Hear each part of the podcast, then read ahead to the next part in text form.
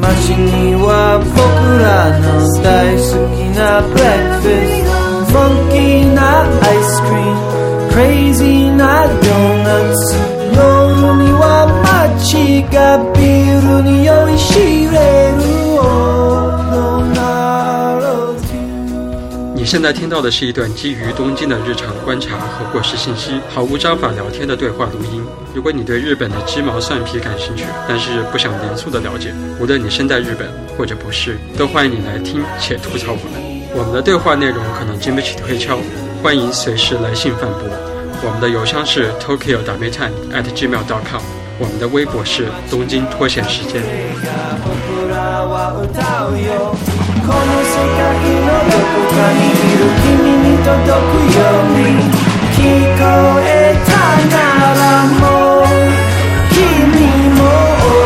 ーロナロ今天参与对话的主要人物有罗二，周三，大家好，我叫于洋。然后于洋是我们今天的嘉宾。好的，欢迎新来的嘉宾。没有人鼓鼓谢谢。然后今天我们是一个什么 跨跨海洋，跨时区，跨太平洋，嗯，跨了一个巨大的大洋。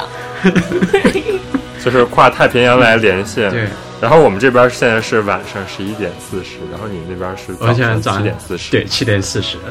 就是都是在不清醒的状态录这个音。对，我还在我在喝我在喝我今天的第一杯冰咖啡。所以你来介绍你现现在在哪儿呢？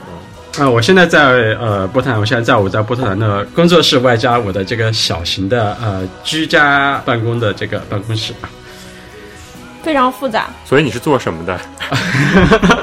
呃，我是我是呃呃，我是一个独立艺术家，但同时我在我也在波特兰本地的一个偏重于摄影的一个艺术馆工作，同时一个艺术馆的策展外加呃布展的呃协调人。OK OK，对，呃，我是二零一七年搬来波特兰去呃波特兰本地的呃艺术学院去读艺术研究生，然后我是一九年毕业的，然后一九年毕业之后我就开始在我就是目前工作的艺术馆实习，然后实习之后就是大概一年之后，呃，我们的艺术馆决定就是决定录用我，呃，作为就是目前的这个职位，然后我现在就是在波特兰，呃工作，然后同时就在做艺术作品。OK OK，为什么我们今天请了一个波特兰的嘉宾呢？因为我们今天的主题就是聊波特兰。对，我们就是要聊一下这个非常神奇的城市，在美国是吧？对对对，在美国。虽然在东京，但是我们今天要聊一个美国的城市。对对对对，然后就是非常神奇的，就是其实我在来日本之前，我都不知道波特兰这个城市。嗯。然后我来了日本之后，就发现啊，因为我们因为我们专业是相当于讨论城市的嘛，很多就是在这个专业的人都在讨论波特兰。嗯哼，然后甚至呢，就是普通的一般日本年轻人，他们都很他们他们很喜欢去波特兰玩儿。然后呢，这就让我对这个城市产生很大的兴趣，所以我在就是大概八月底的九月初的时候去了一趟波特兰，去看一下到底这城市到底有什么好玩的，发现波特兰真的是太好玩了，所以就是想跟大家安利一下波特兰这个城市，于是就叫了一个当时我去波特兰啊、认识的这么一个朋友，就是于洋，然后以及就是拽上了周三，然后因为我跟他也安利了无数遍波特兰，所以就是我们今天一起来聊一下波特兰。对，就嗯，对，但当时就是八月份的时候，也是就是很就是很高兴罗二能来波特兰，就是能，就是我们相见的时间并不长，大概也就几个小时的样子，就因为这是当天晚上的话，就是飞机呃上飞机，所以我们就是当时也就是大概是，就是我跟罗二一起大概是转了大概几个小时，但是就几个小时就是在聊天当中就发现我是第一次意识到就是。就是波特兰原来是一个在就是在日本民间或者是在日本建筑业或者是创意行业是一个如此、呃、如此流行大名鼎鼎对大名鼎鼎的一个城市，就是觉得非常的惊奇。然后包括就是你们聊到就是说波特兰，就是相对于美美国其他城市一个相对比较神秘的一个城市，我我也有一个就是同感，因为就是我第一次来美国是大概十年前，我是第一次来印嗯去的印第安纳，就是那个时候就是。在我在美国的头几年，我也是完全不知道，就是波特兰这个城市，就是对我来说，我甚至从来就是没有关注俄过俄勒冈这个州，所以就是说，嗯对于我来说，就是包括搬到波特兰，也是一个非常就是说非常开眼界，非一个非常就是没有想到的一个事情。没有想到的一个事情，嗯，相对就是崭新的一个经历吧。但是你现在就是已经爱上波特兰了，是吧？对对，我现在还是就是非常适应波特兰，想将来留在那里吗？对，尽量想想留在这个地方。我想说，罗二现在可能也爱上了波特兰。我真的觉得，就是大家如果去了波特兰，真的会爱上这个城市。哦，那我那我就是属于就是我还对波特兰没有什么了解啊，但是我觉得比较好奇。就是，那你之前听没听说过波特兰？没有，就是在你跟我说之前，我根本就不知道。之前你不是说你要去美国吗？然后我就问问你会去哪儿，因为大家去美国不都去那些地方吗？嗯，嗯，结果你突然说你要去波特兰，然后我就在想，为什么会有就是这种专门飞去的城市，就觉得比较惊奇。嗯，包括我跟我所有朋友说我要去波特兰，他们说哈，波特兰是什么？然后我问我美国的朋友知不知道波特兰，他们说就是其实美国有两个波特兰。然后他们说你去的是哪个波特兰？啊，是是那个日致命硬币选名字那个吗？我看中文网络的对对对，硬币选名字，对，就是在就是在那个就是西海岸的，就是我们这个我在的这个波特兰和东海岸缅因的一个波特兰，所以当时他们就是就是就是抛抛抛硬币选笑名字。死，对对对，就刚刚你说，就是就是大家对就是波特兰就是那种神秘感，就是我第一年搬到波特兰的时候，呃。我有，就是我，我有朋友问我现在在哪里，我跟他说我现在在波特兰。当然，我可能就是我说波特兰的这个说的比较快，但是也因为他们对波特兰不是特别了解，他们就问我你为什么搬到波兰去了？我说没有，我说我在我这。你看吧，你看吧，所以所以刚才我就赶紧说，我说波特兰在美国，对啊，就非常非常感谢这个澄清，非常的重要。这个点，就是波特兰在美国，波特兰不在波兰。谢谢你这个重要信息，否则我们这个播客能聊到最后，大家都不知道波特兰在哪儿。他们可能以为我们在欧洲，不要误导大家买买机票买错地方了。啊，笑死我了。对，对，确实，我是觉得就是，如果你在中文世界就是搜波特兰的旅行资料什么的，就是很少有这种专门的这种，比如说导览呀，或者说很少有这种文章介绍波特兰。基本上没有。但是如果你在日本搜 Portland，出来那都是一片一片的那种导览和杂志。对对对，因为我最开始看的是那个 Mezzanine，我之前也推荐过这个杂志，是一个介绍城市开发的一个杂志，它是一个比较专业的一个杂志，它就是在不同的期里，它都有介绍波特兰，包括这个杂志的这个主编叫吹田良平，他专门写过一本书，在二零一零年的时候写了一本叫就是绿色 neighborhood，就是 Green Neighborhood 这本书，然后这本书就是彻彻底底的，就是把波特兰在日本的这个名声给带起来了，他们在日本就是管它叫烧起来了波特兰热，嗯嗯九年之前是吗？十二年之前，哦天呐，二零一零年，哇，那这个好好早的啊，真的好早。对对对。然后那个之后就是像什么 Pop Eye 这种，就是给年轻人看的杂志，啊哈，也就是介绍了就是去波特兰这种专题，因为他们其实只做过伦敦、纽约和 L A 这种大城市的专题，然后我一看竟然还做过波特兰，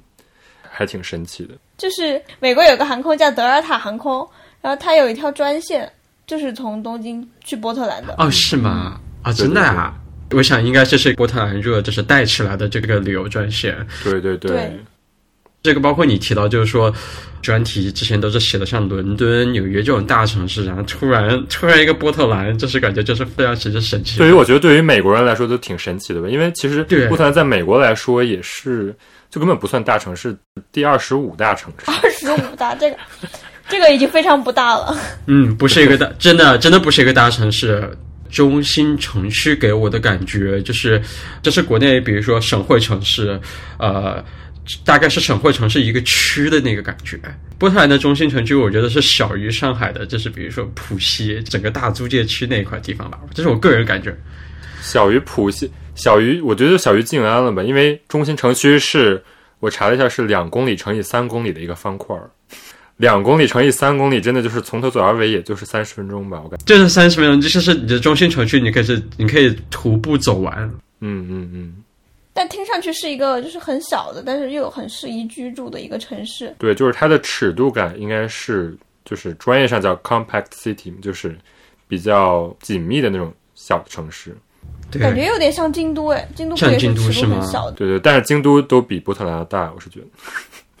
真真没想到，而且是在美国。对再次强调，在美国。对对呀、而且而且这边波特兰在美国是怎么？波特兰在美国，这是波特兰的尺寸，就是这种波特兰这种尺寸城市，在美国属于中型城市，哦是我们在我们在我们眼里是紧凑型城市，这边还属于中型城市。对对对。对，然后它是在西北部嘛，就是挨着西雅图。虽然说挨着西雅图，但是我当时就是飞到西雅图，然后开车去，然后也开了三个半小时。对，这个 I 其实就是说，只是相对相对角度上的 I，就是、嗯呃挨着，其实开车还是要开三个多小时。它在这个叫什么？呃，美国的太平洋西北地区。然后这个地区就是有三个大城市嘛，就是温哥华、西雅图和波特兰。然后波特兰是里边最小的那个，对它已经靠近加拿大了。对对，很就相对靠近加拿大，就是大概就是从波特兰开到开到温哥华，有点类似于从武汉开到就是长沙的那种感觉。嗯嗯嗯武汉到长沙是五个多小时吧？武汉到长沙这已经超近了，湖南湖北啊，对超，近的。嗯，嗯，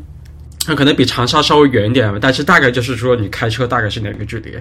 波特兰离西雅图三个半小时，但是开车距离大概是三百公里左右。三个半小时主要是就是那边就是交通有的地方会有堵点，但就是实际上就是如果你要从地理的那个角度上来说，大概是隔了三百三百公里左右。然后西雅图离呃温哥华大概又是一个大概三百公里左右一个地方，嗯其实大概这样一个概念就是大西北地区的三个主要城市。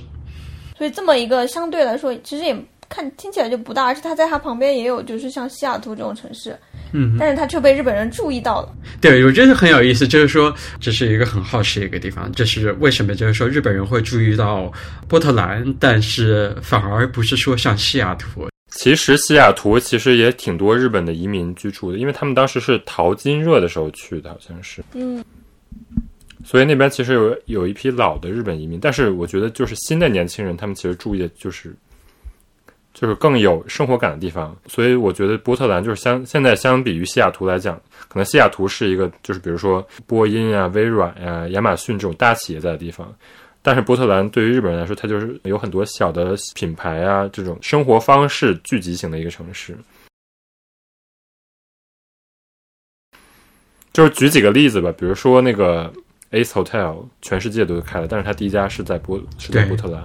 然后那个杂志 King Folk 是吧？对，那个在国内很火的。哦，King Folk，对哎，对，King Folk 也是波特兰发家的是吗？你不知道？那你居然不知道？我有好多都，我我我以前我以前经常买 King Folk 的杂志，但是我从来没有意识到这是居然是波特兰发家的。其实有很多很多就是品牌证都是发家于波特兰，或者说是说它的总部现在是在波特兰，尤其是很多这种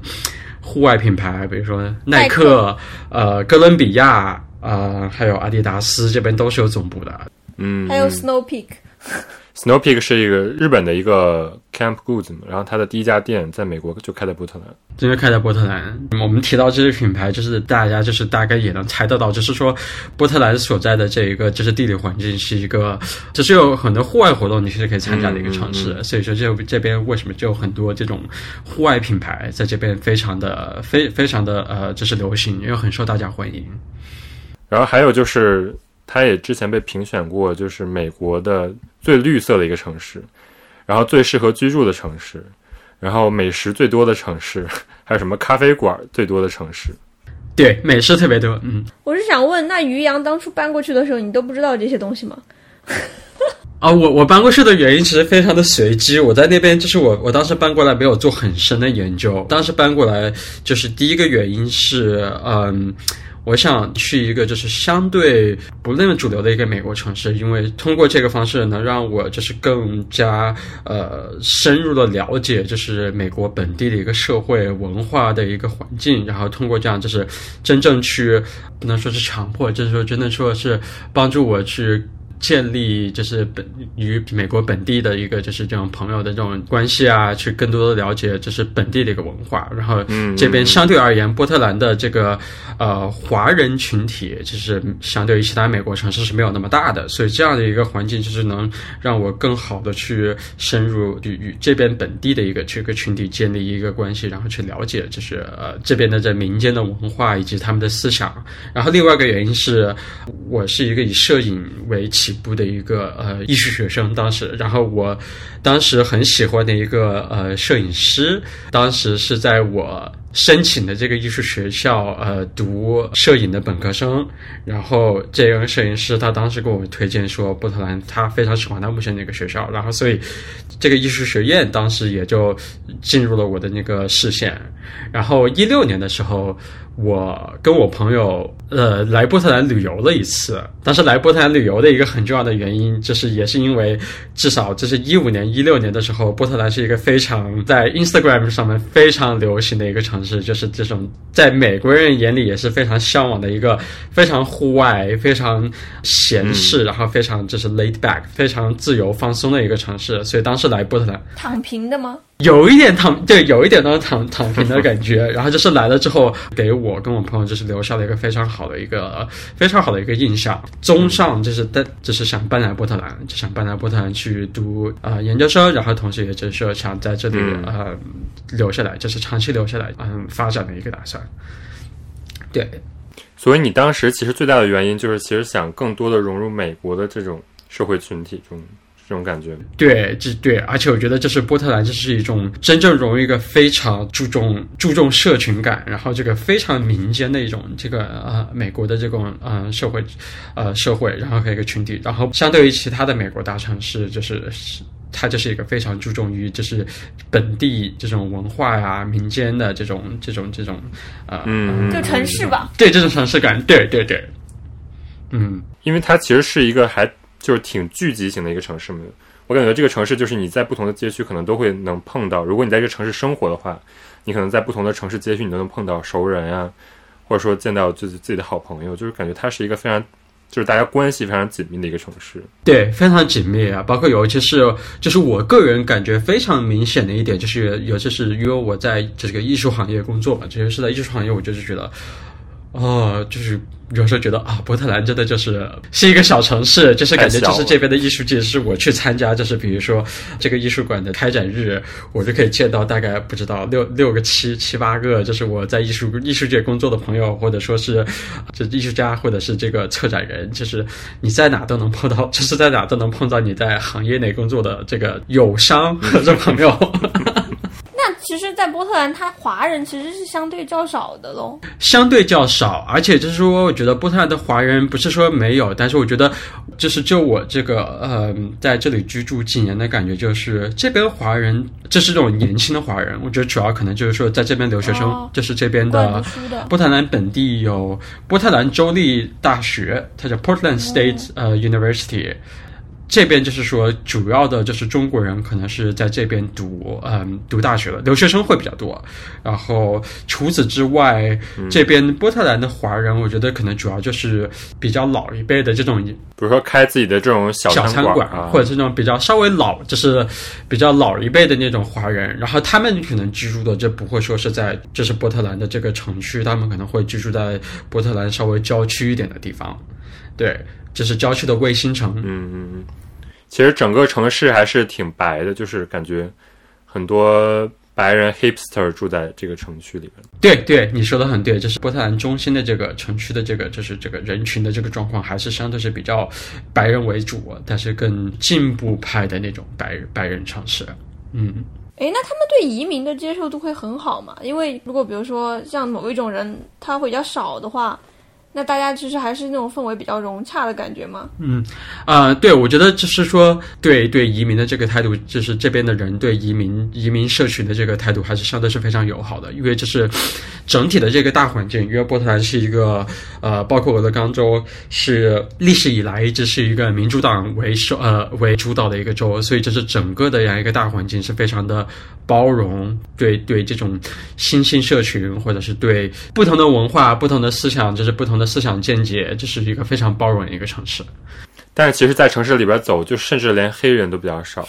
就是感觉在美国很多城市都已经就黑人都已经是非常常见，但是在波特兰就是非常对，相对是比较少的。嗯，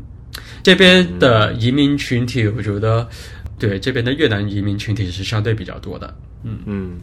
其实老的城区里边，就是在中心城区有一大片是 Chinatown，但是我当时去的时候，那些 Chinatown 早就已经被改成了，就是有脱衣舞俱乐部，然后有一些就是比较年轻的这种酒店，然后很多都是 club。对，这边很多 club 有很多这种嗯呃，这个叫什么 LGBT 为主的这种夜店啊，或者是酒吧。对，然后我当时去的第一个感觉就是，就是因为我是平日的一个晚上到的，然后我到就是发现整条街上都是流浪汉，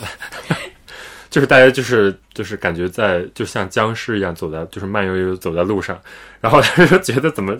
我明明到一个 Chinatown，然后那个整个那条街上有很多这种老的这种就是什么牌楼啊，然后写着什么酒楼，对，老的酒楼。对，写着以前的那种四个大字的那种就是招牌，然后甚至有一个苏州园林，对，在那个正中间儿，好像是一个很有名的，就是全是就苏州的工匠专门跑过去修了一个苏州园林。但是除了那个园林之外，就是感觉其他地方都是就是被流浪汉包围。对，这是这种比较荒废的一个状态。对，因为这个说到这个，就是就是这边的流浪汉，就是这种无家人士，就是比如说我们都我们都说波特兰是一个非常闲适、非常宜居的一个城市，但是凡事都有两面性嘛。我觉得这个就是这边波特兰的这个这个无无家家可归的可归的这种群体是。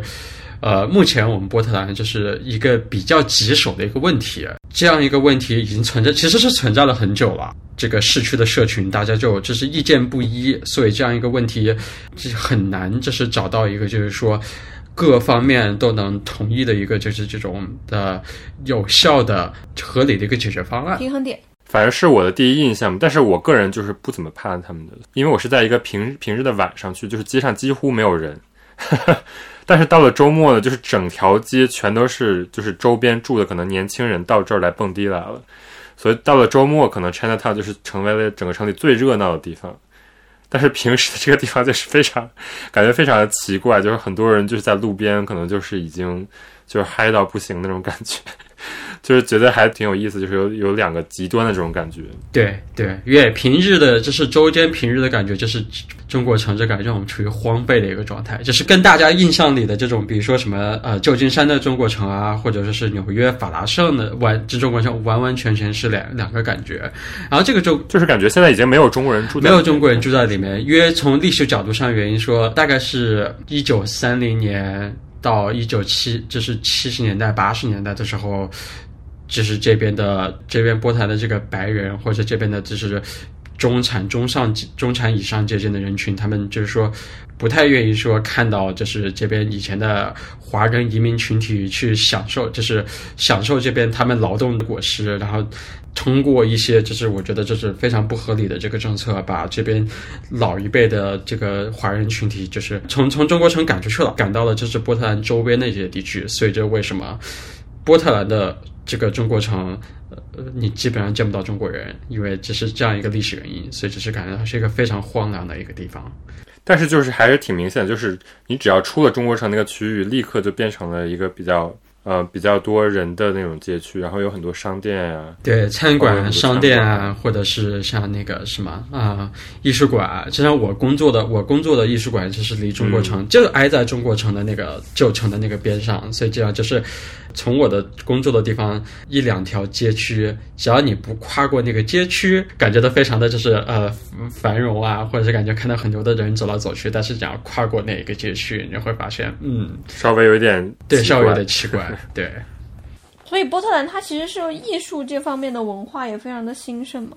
因为我之前有看资料介绍说什么什么嬉皮士啊，就是他们其实那里挺多的。对对，这这边波特兰这是一个非常，这怎么说？这是美国非常一个嬉皮，非常注重嬉皮文化的一个城市。然后他们对艺术的这个支持，我觉得尤其是对这种民间艺术或者是这种新兴，就是新兴艺术家的这种支持，我觉得是作为呃作为美国相对不那么大的一个呃城市而言是嗯、非常好的。就相对于美国其他城市，就是像这边这边有很多新兴的小的呃艺术节，然后后还有他们有一个波特兰国际嗯电影节，就是这边这种艺术活动其实特别多，要是不虽然说不会说像那种美国大城市的那种大都会 Met Gala 那种感觉，但是这边是有很多就是波特兰本地的双年展啊，或者是本地的这种集集体展，都是非常注重培养波特兰本地的这种新兴艺术家，或者是这种新兴呃少数族裔少数族裔的这种呃艺术家。嗯，所以它其实都是本地的东西比较多。对，就是他们当地的人，我感觉是非常支持，就是当地自己的产业。因为我在那个城市里整个走的时候，我就感觉很少见到这种连锁的餐馆，包括这种很在美国常见的那种商店，在这个城市里很少出现。但是出现的，比如说冰淇淋啊，或者说餐馆，包括咖啡馆，很多都是本地的这种牌子。你想，它离西雅图那么近，星巴克西雅图，但是就是在城市里很少见到星巴克。对对，这边就是说，嗯，大家印象里的这种传统连锁的这种餐馆啊，比如说麦当劳啊、肯德基啊、星巴克啊，就是在中波特兰的这种市区其实非常少见。你可能你在波特兰市区里玩，如果你想吃。如果你想吃麦当劳，基本上市区里是找不到的。波特兰这边是你你，但是你能找到就是波特兰本地发家的汉堡品牌，或者是本地发家的这种这种咖啡店，就是这边非常非常推崇这种以本地发家这种业态。最有名的那个本地的汉堡和咖啡是什么呀？这边很著名的一个本地的一个连锁汉堡品牌，就是类似于麦当劳这种形式的，叫 Burgerville，就是汉堡村。汉堡 汉堡部落 汉堡城，然后呃，对，就是类似这种是很类似于麦当劳的那种模呃这种这种形式。然后另外一另外一家是一个更加小的精致的那种汉堡品牌，叫做嗯 Little Big Burger，就是大小大小汉堡。嗯，还有一个叫 Glass Doors 还是叫什么的？是 Screen Door 是吧？对，Green Door 是呃波特兰数一数二著名的这种南方餐馆，是南方炸鸡的那种餐馆。我当时第一次来波特兰的时候，它只有一家，现在是五六年之后，它现在已经开了两家分店了，然后是开了两一家店，然后开出了两家分店，所以现在波特兰它一共有三家店，是吗？对，已经有三家店了。像波特兰，就是很多很多的餐馆都是他们发家都是小餐车开始，就是波特兰这边也有很很浓厚的餐车文化。对对对，这餐车文化其实很类似于国内的那种排档，这有很多的这种著名的这种餐馆都是从排档开始发家。有一个那个做那个泰国海南鸡饭的，Non Common Guy，对对 Common Guy，然后你知道吗？我上次在日本的群马，我去群马的一个那个 outdoor 那个店，然后它里边那个人就是说他去了波特兰吃了那个烤曼嘎，然后非常非常的感动，于是在他的店里也开始卖那个烤曼嘎。对，是哪个做的店啊？然后他其实是一个在波特兰的一个泰国人开的卖海南鸡饭的一个店。对，当时那个罗二跟我说，就是罗二跟我说，就是嗯，Common Guy 在日本有一家分店，我说当时都惊了，我都都从来没想到，就是这里居居然会在日本会有分店。而且还是在一个不是在东京的地方，是 在一个对，在群马的一个山沟里。在一个乡下。我的天呐！对对对，可以就是可想而知，就是日本跟这种波特兰之间的千丝万缕的。对啊，就感觉你在很多个细节里边发会发现波特兰这个词突然出现，所以群马群马是一个，就是我就是几乎没有人会去的一个地方。会是一个很偏户外的一个户外偏户外的一个地方。我去的是一个户外的店，然后那个店里就是他也卖吃的，然后他我就看到他这个 recipe 是复制那个波特兰的那个。哦，那那就那就很那就很 make sense 了，因为就是说，因为波特兰也是一个非常户外的一个城市，对，还有当地的咖啡呢，也是全美第一的那个叫手工咖啡，对是吧？又是全美第一，波特兰这边是由全美第一的这种小的咖这种咖啡馆，就是数量是全美第一多的。然后这边我们主要的几个本地品牌，最著名的是 Stumptown，呃，然后 Kova Kova 是另外一个非常著名的一个品牌，然后嗯，还有一个是 Barista Barista 就是咖啡师的那个那个名字，也是波特兰本地非常著名的这个咖啡呃一个咖啡品牌。当然除此之外，基本上波特兰每一个街区，每一个呃就是这种社群街区的这种街口都会有都有一个当地的那种咖啡店。对，都会有一个就是当地的一个咖啡店，就是这边咖啡店就是数量多到的感觉，就是我是来自武汉的，出门走两步你会看到一个早上卖卖早点的地方，就是有一种类似于那种感觉，就是这边就是咖啡店就是早上特别特别的多，对，就这个 Stump Town，它现在就是除了在美国开的，我看它已经开到日本。哦，它在京都的那个 Ace Hotel 里边也开了一家，然后在那个东京的话，在那个番谷那边有一家东京的咖啡馆，但是它也卖的是 Stump Town 的豆子。Stumptown 豆子是吗？对，可能日本人就本来就比较欣赏这种小而美的文化吧。所以说，你刚才说一家餐馆可能在波特兰开三家，但是其实对于波特兰一个城市来说，一个开三家已经是很大的一个规模，其实城市不大的情况下，你能塞进去三家，竞争也非常非常激烈。就是跟你开同样的这种规模的餐馆，可能就是你开三家，可能就是顶顶头的那种感觉。而且而且像这样开的三家，基本上就是说。第三家可能其实就是已经在呃是波特兰的这个就是类似于就卫星城的一个地方，嗯对对就是可能城市里边就两家，就是走两步就可以到下一家那种感觉。对对对，嗯我们现在说了这么多嘛，就是说我具体觉得波特兰哪里好玩呢？就其实也，它不是说有那种很大的美术馆，或者说什么很多艺术收藏，或也没有。但我感觉就是这个城市可以探索的深度，就是感觉比你想象的要深很多。对对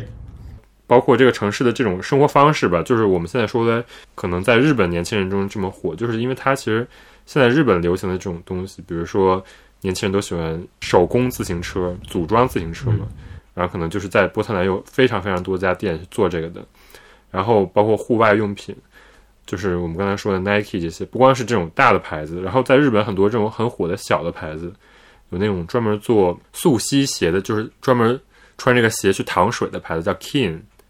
哦，对对对，King，还有一个那个就这种防水的靴子叫 Danners，嗯，就是日本人都很喜欢这个牌子，但是我一后来一查，他们都是波特兰的牌子。全是从波特兰的户外出来的嘛。对对对，波特兰的这个地理地理环境，就是说，你从波特兰开车大概开呃一个半小时就可以，就是到了波特俄勒冈的海岸线。波特兰你往东边开一个小时到一个半小时，你可以的你可以看到这是哥伦比亚河谷的那种大峡谷。就是说，波特兰是这个被夹在了山和海中间的一个城市，所以这就是为什么嗯大家很热衷于就是周末啊出门玩啊去爬山啊或者去海边啊，所以这是为什么。这边户外品牌是为什么如此的盛行？包括像这边很多，这是这是日本人非常喜欢的这个户外品牌，也都是从波特兰这边发家的。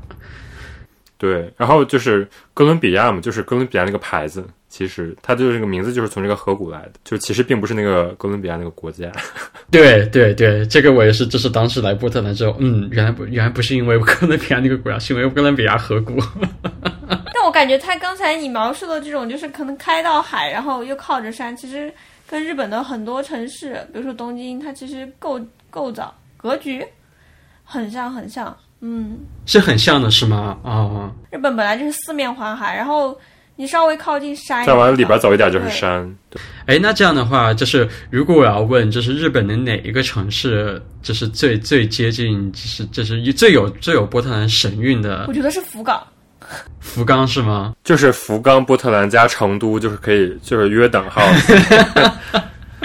对。成都可能没有海，但是成都也有很多山，是吧？对啊，而且我觉得就是说这个这种这种悠哉的这种嗯这种这种这种文化，我觉得是就是如果就是说大家只是找一个这种这类比的感觉，应该是很很类似于就是国内成都这种感觉。确实，那那悠哉悠哉确实是成都，成都也是出去玩儿，可能大家就开着开着就去山里面，但没有海。就我们说回波特兰这个城市，就是它其实整个城市不光是它比较密集，而且它城市那个街区也设计的非常适于步行嘛。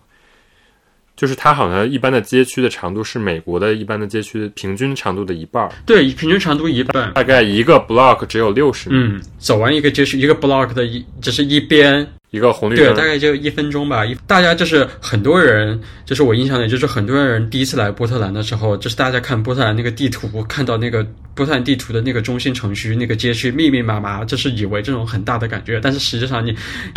实际上是缩了一半儿的这。缩了一半，你把谷歌地图导航一开，就是经常一看你在不市区你想去的地方步行十五分钟，最多十五分钟嗯你可以到你想去的地方。真的十五分钟，我觉得在国内，比如说在成都啊，或者北京啊，或者是什么武汉，十五分钟你能走到哪里啊？一个地铁站都不到。真的就是就好笑。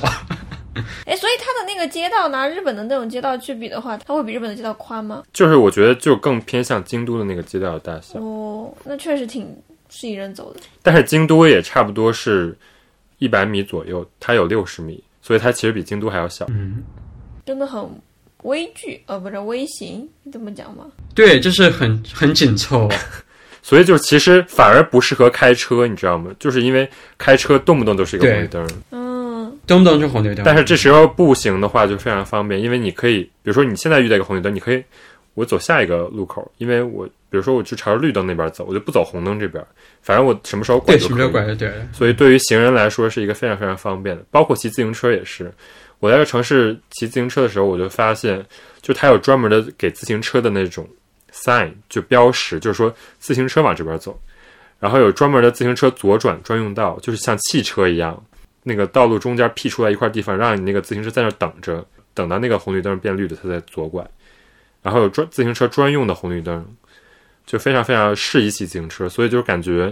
这也是为什么它的那个手工自行车文化这么的兴盛的一个原因。对对，这相对于呃美国其他的城市，就是不谈是一个非常就是对一个自行车非常友好的一个城市。提到的是我们刚刚提到，因为首先不谈就是这个城市没有相对没有那么大，然后再加上就是开辟了更多自行车专用的自行车道，然后自行车的这种交通信号灯，像波特兰这种居民区，很多地方这种比较小的街道的话，是自行车和这种机动车是共用道路的，这是是摆在与机动车同等的一个高度。对对对，就是你开车开着开着，你会发现前面是自行车，就是自行车就是骑在车道上，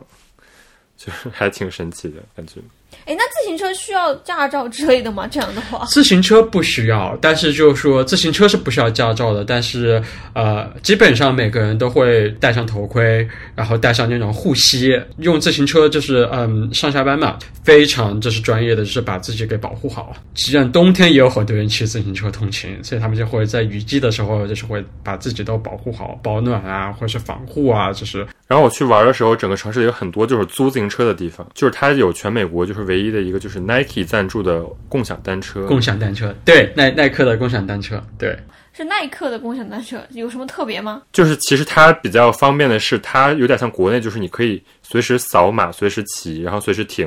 然后它是电动的。那跟日本的 Docomo 有什么不一样呢？就是比如说日本或者说就是美国纽约这种大城市，它就是有一个你要停的地方的，你要还到那个地方去。但国内的包括就波特兰，它是你就是你想停在哪儿停在哪儿，它有一个车锁，就是你可以绑在电线杆上，然后你就然后你家扫的时候，你就它就可以解锁。对，然后当时我骑的时候，我发现就整个城市里不光有那种就是自行车道，就是它有时候会有那种一个拱形的门一样，的，它往那个门里边喷水。然后如果你自行车骑车的时候，你就可以穿过那个门，然后就给你降温，就有点像那种闯关一样。因为你夏天去的是吗？当时其实是挺热的，所以就是大家都会疯狂的往那个水门里边骑。对对对，但是感觉那个就是一个，比如说是一个自行车店他自己设置的一个那种一个玩具一样，嗯，就那种互动互动的那种装置，就是给那种骑自行车的人降温用的一个小小装置，但是我觉得还挺挺好玩的。然后整个城市里就是很多街角都有那种就是对，自行。车店啊，自行车修理店啊，然后对，总的来说，就是它感觉没有那么美国，因为当时我去的时候，我就叫了一个朋友从那个其他城市跟我一一块儿来玩嘛。然后他说不租车怎么玩啊 那种感觉，然后我就说服他。但是他到机场的时候，我发现下了飞机，然后可以坐那个叫什么电车嘛，就是有一个路上的一个铁对城轨那个对城轨，对城轨，就是在那个机场和那个城轨中间那个地方，有一个自行车专门组装的一个站，就是很多人下了自下了飞机就把自己带的自行车在那儿组装好，就上城轨，就进进市区了。所以说，如果你有自行车的话，是一个非常无缝的一个体验。对，就像这种城轨，就是像这种自行大家带自行车上城轨呢，有点类似这种有一些欧洲城市，就是大家就会就是就是上轻轨啊，就城轨然后去通勤的那种感觉。对对对，就包括你说的，这是机场。波特兰这是机场离城市就是近到从我家开车到机场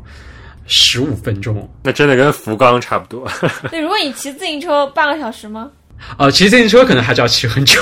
但真的就是说，开车就是十五分钟那种感觉，就是说，像我早，如果我早上要去坐飞机的话，赶飞机的话，从我拿钥匙上车到过安检到那个登机口等飞机四十分钟。真的是一个非常宜居的一个距离。然后还有另外一个，就是我想到的，就是我第一次搬去波特兰之后，就是一个很特别的印象，就是波特兰这边的人都是大家都非常的友好。这边美国就是就是那个 stop sign 嘛，就是大家来的那个路口，一般就是说大家都会抢先就是就是就是开走，但是到波特兰，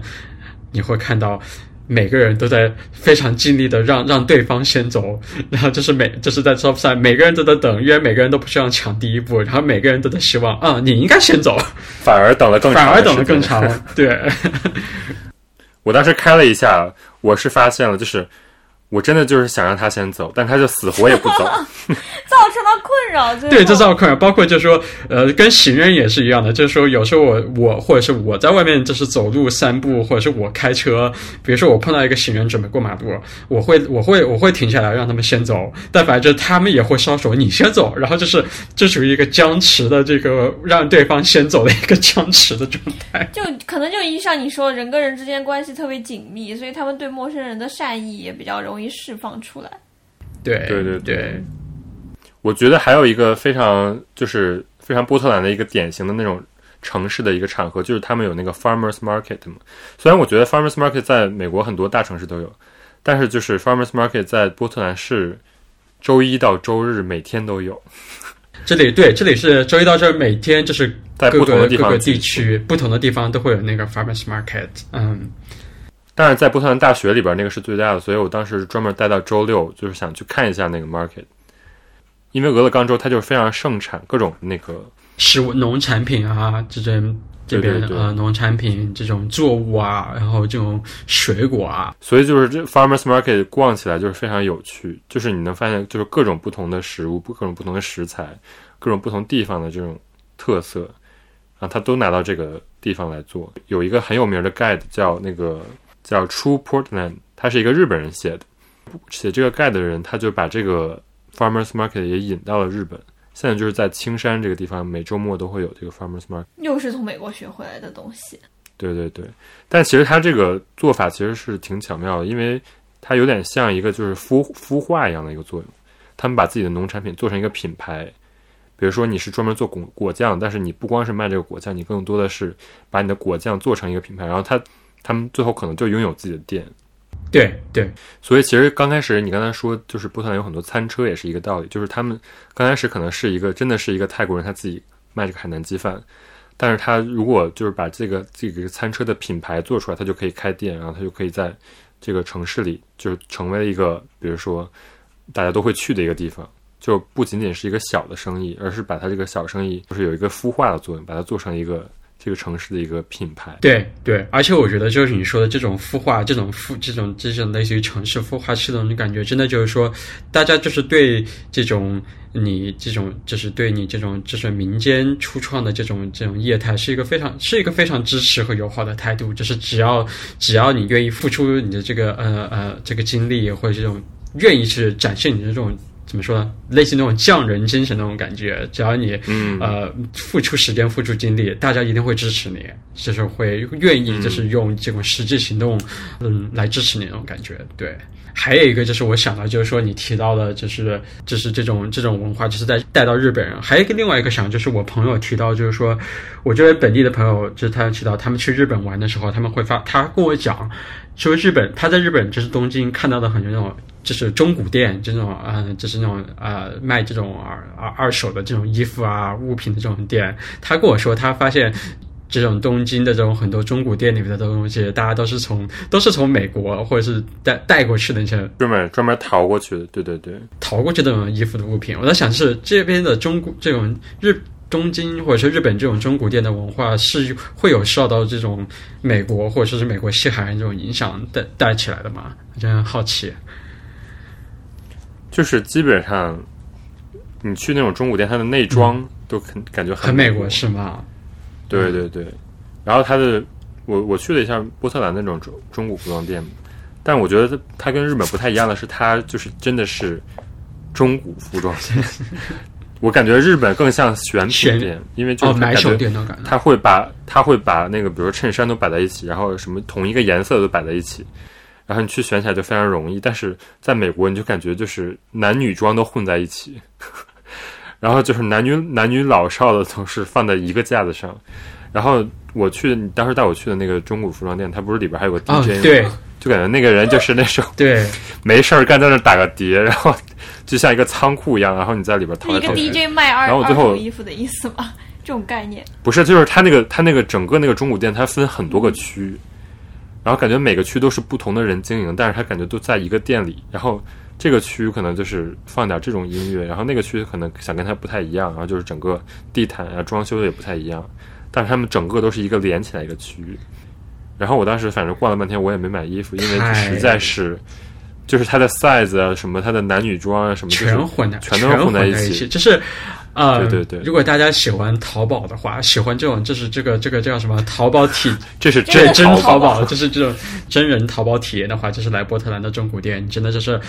就是你感觉不在里边花个两三个小时，你就看不到一件自己能穿。真的是两三个小时都是算，这是真的算是这是底线。就是我经常我跟我朋友就是。周末的活动是什么？我们就是专门找一家中古店，花一个下午，就是来找一下自己喜欢的东西，就是找，就是淘淘一堆。所以它里边也需要 DJ，你知道吗？就是因为 如果没有因为又有有点节奏，太枯燥了。DJ，或者是他们甚至有的时候 DJ 就是除了 DJ，他会给你提供就是那种就是呃酒精饮料啊，就是那然后里边就是开着巨大的风扇，然后就是把那个味道吹开，因为里边全都是中古 中古服装的味道就，感觉就是日本的那种服装中古店到了那儿就真的属于精品精品店了。经经常基本上买手店那种感觉是吗？对对对，就是它就会按风格给你分好，然后甚至颜色从浅到深的黄色，就是按强迫症一样给你排好。然后，所以我当时就是在那儿就是没有买很多，因为它中古它那儿的中古店其实不便宜，我感觉就是真的是十几刀起步一个 T 恤的话。换算成日元的话，就是三千三千日元起。真的没有说是说比这种这种呃一手的这种新的衣服便宜很多，但是我觉得这他们其实是更注重这个循环的这个理念，购买就是这种中古的啊，或者购买这种二手的这种这种这种衣服，或者说是物品，满足他们对这种循环的一个欲望，他们就是反对，就是一直用这种新的东西吧，这种一直消费的文化，其实就跟美国整体的这种主主流文化是反过来的。对对对，然后就是当时我不是带你去了一个建材市场吗？叫 Rebuilding Center，对，Rebuilding center，就是你带人家去的，为什么？因为他肯定不会看建材嘛，你知道吗？最后被反过来，我以为是是应该是他带你去，我跟你讲，就是那几个小时，罗二带我去了好几个我都不知道的地方。这很罗二，这个故事特别的罗二。对，但是这几个店都是我在日本见到的，因为那个 Rebuilding Center 是在长野的一个湖边儿有一个，就是从波特兰 franchise 过去的第二家店。它其实这个 Rebuilding Center 的概念就是把那些老的建筑拆掉之后，比如说那些里边的那种建材啊、木头啊、浴缸啊、什么锁呀、门呀这些东西，嗯，一般来说是作为建筑垃圾就扔掉，但是在波特兰，它当地有这么很大的一个厂房一样的地方，就所有人把自己不用的东西就扔到那儿，然后他就是把那木头按从小到大排起来，然后你就可以去用很便宜的价格买到这种回收的这种。建材对，但是实际上这个时候这些建材本身它有一些自己的特点，所以就是你把它们混搭起来之后，反而有一种就是崭新的感觉。所以就是其实反而成了一种很潮的一个理念。嗯，日本就是也有长野的一个山沟里开了第二家店，然后就是把当地的很多这种老的这种房子嗯的建材也回收起来，嗯，拆下的梁做成椅子，然后拆下来这种门做成桌子什么的，就反而成了一种就是一个比较，新奇概念的一种店嘛。所以我是在长野看到那家店之后，我就是发现它的 本店原来是在波特兰，本店比日本的这个规模大很多，因为它里边就真的是一个那种国内的建材市场的感觉。对建材市场真的露天建材市场的感觉，对。对对，然后其实里边堆的就是一些就是乱七八糟的东西。它比如说把那种拆下来的霓虹灯，把那些字母组成了一个 Rebuilding Center 这个、这个招牌，然后它的这个整个那个立面是用不同的人家拆下的窗户组成的一个很大的一个窗户，整个那个建筑给人感觉也很也很神奇。这是这种资源再利用的一个概念。我觉得，那我觉得是你想到，就是说在日本有这种分店，我觉得可能是不是说就是挺恰合日本的这种资源再利用嘛？因为毕竟我觉得可能资日本的资源相对是呃不会说是是像美国这边就是如此的富足。我觉得就是说就是对资源的一个再利用，其实是一个非常是一个非常重要的一个议题。我觉得就是说，包括 Ace Hotel 嘛，Ace Hotel 它最开始的那个理念其实就是把这种市中心的这种老的但是很漂亮的这种房子，它原来不是一个酒店，但是可能没有人会想再利用这个地方，他就是把一些自己收集来的古董放进这个酒店里边，然后把它反而做成了一种新的概念。在美国来说，都是一种怎么说，把循环做到一种很极致的一个概念。就是这个算是后消费主义吗？就是这种，就是把 突然突然开始改念，突然严肃起来。我之前说的那个日本的那本书嘛，它其实就是说，这是新的资本主义的一种形式。就是当时好像波特兰自己本身那个大学就有一个论文，就是写就波特兰这个城市为什么就是现在成为了一个当地人很有归属感的一个城市，就是它有这种职人经济。他们用的词就是 artisan economy 嘛，artisan 就翻译过来就是其实就是职人匠人的意思。他就说这个城市里充满了这种就是自己做东西自己去卖的这种形式的一个这种经济，而这种经济其实反而是就是可能以前的资本主义就是比较觉得没有效率的这种一种形式，但是他现在觉得资本主义发展到一个后期阶段，就是大家需要去有这种本地的这种东西去促进本地的消费，然后本地的这种循环，所以这也是为什么波特兰就可以成为一个跟其他美国城市都不太一样的地方，但是它可以吸引到更多的人移到这里。除了这种景点儿的东西，就是我觉得就是这个城市可以探索的这种小店呀，包括说就是你在这个城市可以获得到的资讯非常的多，因为它都是这种。当地人自己的一种生活方式。你要说真正的旅游景点，可能就是里边有一个，你要搜的话，可能就搜到的是波特兰日本庭园，是它的一个最出名的一个景点，就是里边有一个魏延武设计的那个，对，还挺诡异啊，的，对，日本日本庭园，嗯，对对对，又是一个跟日本的一个联系，这就很挺诡异的，怎么会有一个这个东西？而且那个也是一个很最近设计一个建筑，就那个得奖了？得奖对还是得了什么全美的什么什么大奖？对，包括你说到就是日本的这个庭园，然后像波特兰还有很多就是日本本地的品牌，像阿芙丽拉面，阿芙丽拉面在这边有，阿芙丽拉面在这边有两家还是三家，至少两家两家店，然后其中一家就在我家隔壁。对对对对 对，然后还有就是提到的，就是说，就是这种本地的这种嗯这种文化，还有一个我觉得就是我们之前讲到的一个就是社群感，就是这边很多的这种业态啊，比如说咖啡店啊，或者是这种空间，他们是非常愿意去把这样一个嗯这种空间去建立成一个呃就是社区中心的呃感觉。社区中心，嗯，罗尔来波特兰，就是来波特兰的时候，我们去了一个就是本地的一个干洗店，我忘了名字是什么，但是那样一个干洗店，就是说它就不仅仅是一个干洗店，它是一个很大的一个类似于类似于一个厂房的那种感觉，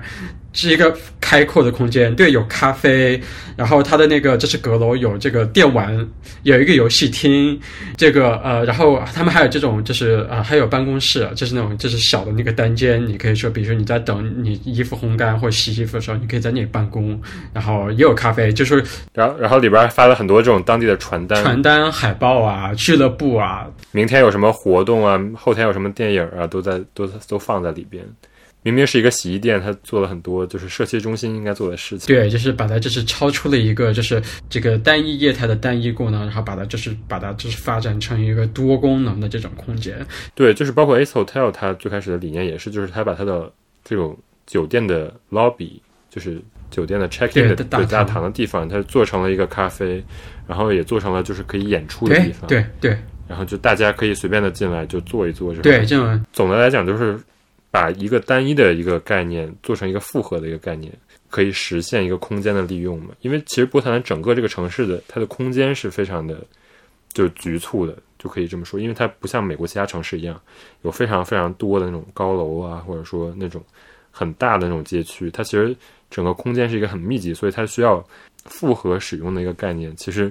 在那个美国的其他城市也是非常少见的。对对所以这一点可能其实跟日本比较共通。对对对，因为日本也是，它也有面临这种，就是在一个很小的地方，它要使用很多个功能。对，嗯哼，对，所以我觉得就不光是这种比如说客观上这种空间上的利用，包括很多就是日本人的价值观，它可能也是这种，就是尽量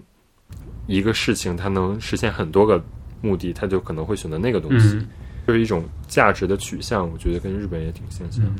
不过你看，就是现在它做成，比如说一个空间，它拿来做这么多的一个用途，在现在的这个时代，你做这种东西，大家会觉得比较新颖，会觉得是比较有设计感，或者是就是很花心思呀。现在可能正好正好也赶上这个时代，大家需要这样的一些东西。对，我觉得对，我觉得你说的很对，因为我觉得有一种就是呼吁大家就是慢下来的那种感觉，然后呼吁大家去重新就是与就是你身边的人就是建立一个联系吧，因为就是像我们现在这种社会都是那种这种人与人之间的这种隔离感是越来越就是越来越明显，然后我觉得像有这种这种这种社群空间这种这种业态，就是真的是让大家找回那种就是说找回那种人与人之间的这种紧密感，这种这种联系的那种感觉。嗯对，所以我觉得其实就是包括就是因为疫情，它也其实间接推动了这种城市的这种往这个方向发展嘛。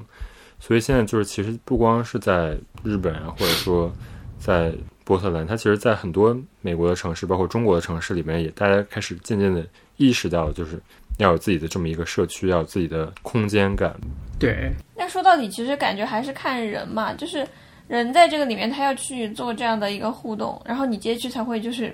因为它改变嘛，然后就是他可能这些人形成的文化，它就是转过来会反腐这个城市嘛。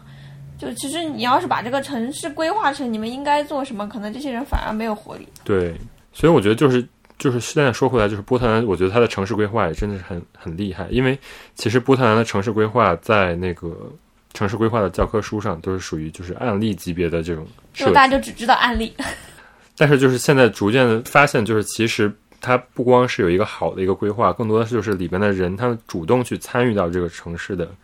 这种建设的，包括就是我觉得是一个互相的一个过程吧，就是这个城市它的规划可以引导人们去参与的一个城市互动，然后它吸引来的人也他们也更愿意去去创造自己的这个城市的一个空间，所以我就觉得形成了一个比较好的一个模范的一个效果。对，是一个非常，我觉得是一个非常良性的一个呃良性的一个就是这种嗯机制吧，非常非常鼓励，就是鼓励这样的一种嗯方式去发展的。包括就是马上就是在东京也要办一个世田谷波特兰的都市文化交流，好像啊，真的呀？但那个都市文化交流好像早就有，就是它有一个叫什么呃波特兰都市文化交流协会，就很奇特，居然是一个叫什么世田谷是东京的一个区嘛，所以它就叫世田谷波特兰交流协会，而且它还是个协会。多少年之前他就一直在办这个内容，啊，真的啊？那到今年还在办，就觉得非常的奇特。他们还有自己的官方的那个 Instagram，然后那个 Instagram 竟然还有一个吉祥物，啊，真的呀？对，而且是 你可以点开按照那个。山设计的，就是那个吉祥物其实挺怪的。就是波特兰州郊外的那个雪山嘛，哦，是这个哦，胡德山，胡德山，对对对。哦，然后这个怪物头上的那个白白色的就是这个 这个雪山那个尖儿，哎，它其实现在就有一个合作，哎，就在涩谷，现在正在哦，做那个 pop up store，在涩谷。马上就要在那个二子渔川那边开一个这个 Farmers Market，，Farmers Market 是吗？就是从波特兰开过来的 Farmers Market，那你真要去看看了，就是看看究竟是什么样。包括就是东京周边有个新城开发，它就完全借鉴了那个波特兰，然后它吸引来的啤酒和那个面包店，那个面包店就是那个叫 Sweet Didi，哦，Sweet Diddy，对，在波特兰的一家，他在日本开的第一家店。哇，真的真的就是波特兰，就是 Sweet Diddy，就是在我印象里，我以为真的 Sweet Diddy 就是不是 Sweet Diddy 就是那种非常标准的，就是波特兰街角的这种社区店，这真的是没想到，就是已经就是这种这样的一个社区店都可以开到开开到日本。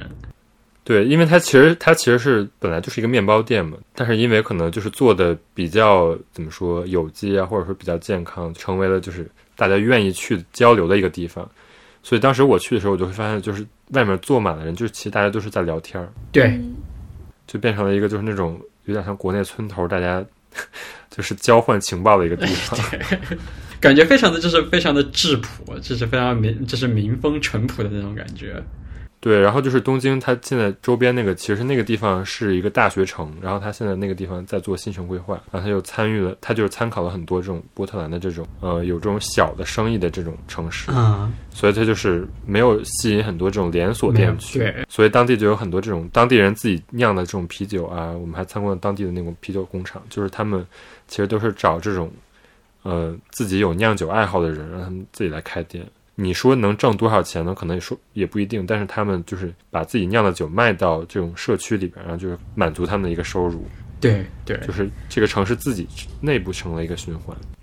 我觉得它总的来讲是一个，就是是有一个学者，他可能把这种波特兰的这种比较背后的东西，他先展示给读者，然后它形成了一个风潮，就是更多人读到这个东西，可能他们就是需要做一些更加就是平易近人的一些读物，像这种普通的年轻人会看的杂志，也开始认识到波特兰这种好，就是一个传播的一个效应存在。对但是比如说，我现在就是如果用中文的那种媒体来看的话，我可能搜到就是真的是普通的旅游攻略，对，还有那种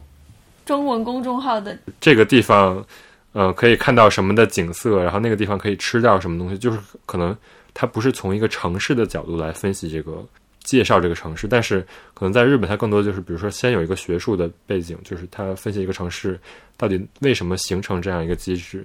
然后大家知道这个机制之后再去，那你就知道这个城市是一个就是更加靠近就是手工业、更加靠近本地经济的这么一个。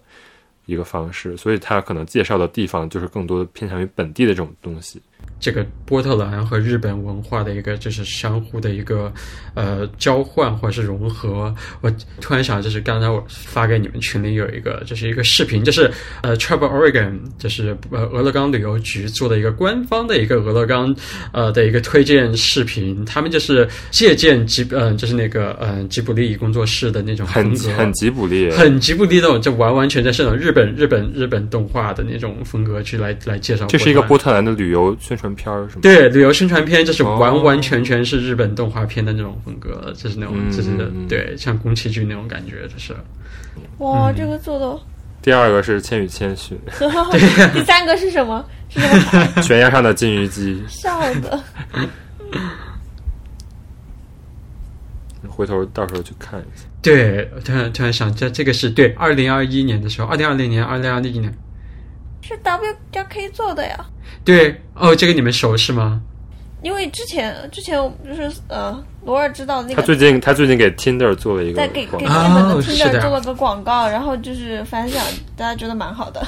但他有很多之前有很多经典作品，就是 Tinder 这个只是他最近在日本给他给大家做的，正好正好就在上上周的样子，大广告在那啊个，真的啊啊地下就是因为之前，哎，我们在录音之前，罗尔给我发波特兰的那个就是公众号嘛，不是公众号，是嗯 Instagram 账号，嗯。然后我就看到这个公广告公司有关注，我就在想，是不是他们之间有什么千丝万缕的这个广告公司我看在美国就是在波特兰和纽约嗯。有两个办公室，对对对，哦对对对，我记得他的应该是他的一个核心成员还是创始人，就是好像是跟跟波特兰是有关系的，对。哎，所以之前我们上次不是讲波特兰的那个交友 app 吗？那个那个 app 的广告语也写的非常的，哦对哦，那个 app 叫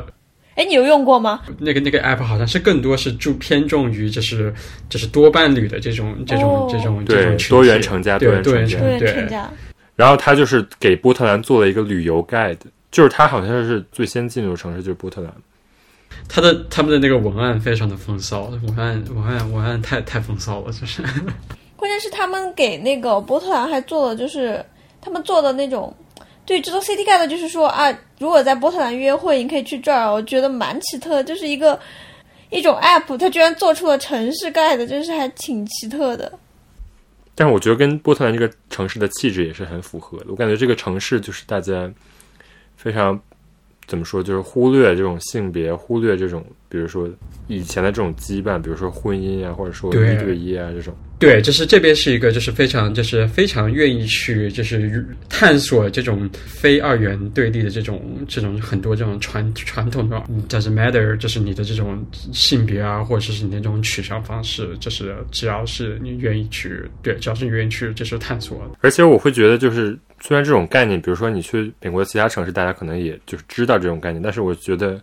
在其他城市可能跟波特兰的城市这种气质还是不太一样，因为感觉比如说你去大城市，大家可能来自不同的地方，所以就是大家的背景也非常有保守有开放。嗯，对，而且我觉得是这种小城市会会给你这个空间和你给你这个空间和这个这个这个这个这个这个是让你去呃探索，尤其是波特兰没有那种呃洛杉矶或者是旧金山、纽约那种大城市给你那种压迫感啊，就是那种就是这样一个相对一个节奏相对一个慢节奏一个城市，就是你可以去花，你可以去花时间去去探索、去了解你真正想要的东西是什么。但是很多这种小城市，比如说就是一般的小城市来说，它可能就是没有这么足够的这种经济的循环，让每个人都过上这种比较好富足的生活。但是我觉得就是波特兰，它就是找到自己这么一个战略，就是说，就让每个人都有这种自己的那个，至少是有一个赚钱的动力吧。所以就感觉就是整个城市里，你不会觉得就是大家都是可能都是那种职员一样，就是可能依赖于大公司。它可能不像其他大城市一样，就是它依赖这种大的企业，而是说每个人都有自己的能动性，就是有自己的这么一份，就是持续很长时间的这么一种小的这种自己的一个小生意，或者说自己的这么一个小品牌，让他们有这个动力去创业。所以我觉得在这个城市，整个人感觉就是大家都并不缺钱花，至少是农业非常发达嘛，所以就是它整个的这种吃啊，包括就是它的生活成本，其实跟美国的其他大城市还比是比较低的，是吧？对，相对是比较低的。嗯，就餐呐、去酒吧呀，就是这种民间，就是普通的日常消费，其实相对于其他的美国城市还是非常的、非常的、非常的，就是平易近人的，相对于美国其他城市。所以我就觉得，就是他这种生活上的富足，其实也变相的，就是跟他的精神上的富足是联系起来的嘛。整个城市的人和他的城市背景是一体的，这种这种感觉，还是我觉得在一个旅游的这种过程中，我还是挺少见到的。说的就想移居了呢。来呀，来呀，快来，快快快来这边！夏天吧，你这不是都快来已经快冬天了吗？冬天就暂时先那对对对，那我们把冬天忘记，直接进入到春天跟夏天。明年明年五月，大概五月份六月份的时候，我来我在我会提醒你们记得买机票过来。可以可以，但真的，我觉得说波特兰真的就是说非常，就是我觉得引人入胜到我第一次来波特兰的时候，其实一个来来的时候那个天气非常的糟糕。波特兰冬天不怎么下雪，但是如果真的下雪的话，可能就是历史百年百年一遇的大雪的那种环境。我一六年第一次来的时候，那个时候是波特兰少有的下雪，而且来的时候就是交通就是路面状况都非常糟糕。但是就在那种非常糟糕的状况，第一次来波特兰的时候，我跟我朋友真的就是就是真的是被波特兰的这种美景，这是真的是给震撼到了，包括是对波兰本地的那个就是这种文化呀。即使不是夏第一次来波特兰，不是在夏天，依然震撼。依然震撼。我就决定，就是当时一六年我第一次来波特兰，我就说，基本上我都确定了，我想搬，我想搬来波特兰哇去读研究生。然后现在就是它城市建设真的还挺不错，就是它的老区有那种老的感觉，嗯就是它最中心有一个就是那个 outdoor 的那个 store 嘛，老的户外的皮衣什么的，在里边就是做成那种很老的感觉，但是它也有很新的地方。嗯它北边那个靠港口那个地方就是叫 Pearl District Pearl District 对。就是感觉建设的就是非常像国内的那种新的城市，对 Pearl 就是 Pearl District，就是类似于就是波特兰比较就是商务区，商务区或者波特兰这边比较就是富人会住的地方。但是它就是不光有这些区，就是它稍微郊郊外一点，都是那种很适宜居住的那种小小社区。嗯，所以还是就是很推荐。就是虽然它是一个小城市，但是我感觉就是比很多就是美国大城市都值得一玩。对我感觉就是那种就是如果大家不太了解不太了解这个城市，就是很容易是被大家忽略掉的。只是甚至说，我觉得是在美国，就是在美国也都是一个比较陌生的一个地方。大家会首先想到的是西雅图，而不会是而不会是去波特兰，所以这是是被一个被西雅图呃 overshadow 的一个城市。其实好像我我问了一下当地朋友，他们就说就是对于亚洲人来说，可能你想卷的话，还是去西雅图比较好。对，就是大公司都在 对大公司的那挣很多的钱。对，看你是对，尤其是看你是看你是想哪个行业。对，好像说现在房价涨，就是因为就是大家现在可以就是远程工作，所以很多人就慢慢搬到这边来。宜居的地方，就是那种高薪水的那种工程师，他们都搬到对，都搬过来。就是我这边很多很多朋友，他们都是从就是就是就是湾区搬过来的，旧金山啊，或者说是洛杉矶啊。我想起想了一下，就是我研究生的一些导师，然后包括我现在的一些朋友，甚至是我现在我现在在艺术馆工作的同事，他们真都是从加州搬过来的。从西雅图搬过来的不多，但基本上都是从加州或者说是德州那边搬过来也挺多。你们明年一起买机票一定要来，起来，一定要来，一定要来。哦，没有消费税，这边没有消费税的。如果你是你想买你要买苹果，嗯对，啊，确实就是他在中文网络上的宣传就是免税州，免费州，对，免费州，它对于华人的那个吸引力最大就在于就是免税州。对。这边虽然说这边虽然说波特兰本地的华人见到的不是那么多，但是你要说去这边的奥特莱斯啊，他们都会有这边的奥特莱斯真的都是接受银联，就是你要在这里找找华人在哪里，就是去奥特莱斯，因为这边都是免免税的嘛，他们很多人过来就是买买买买东西。对，还有什么 Nike 的工厂店，对，工厂店啊，对，我记得啊，然后还有一个罗二跟我说，你说你后来是飞去纽约，然后你就跟你纽约的朋友都在安利安利波特兰，对对对，但是他们都接受了我的安利，而且我觉得就是，我觉得现在就是不光是美国或者日本嘛，就是说现在大家就是都是更加向往这样的生活环境，或者说这样的生活节奏。对，呃，当然不是说没有压力，但是说没有说像这种大城市那种这种把你那种内卷压垮的那种感觉。嗯，我可以做，我可以做我想做的事情，我可以做一个，这是我真正的自己，在这个地方就是呃建立自己的生活。所以感觉聊了这么多，听起来还是挺虚的。所以说，就是如果想真的实在一点，我觉得就看这个 Pop Eye 的这期，我真的觉得就是这一期，它从一个非常，就是怎么说，就是从一个非常简单的视角就了解波特兰，感觉谁看了这一期不会爱上波特兰？对，在日本这种通俗读物当中，就是也能把一个城市记得这么细，真的是很服。就是如果你看这种就相当于学术分析的书，确实很难了解，就是波特兰到底是一个怎样的城市。嗯，我记得还有一个本，还有一本杂志，我印象里就是我总是我经常忘那个名字，就是那个封面就是一这是一架自行车在一个红墙面前。哦，这个杂志是一个韩国啊，是个韩国杂志吗？Brand Magazine B Brand Balance。哦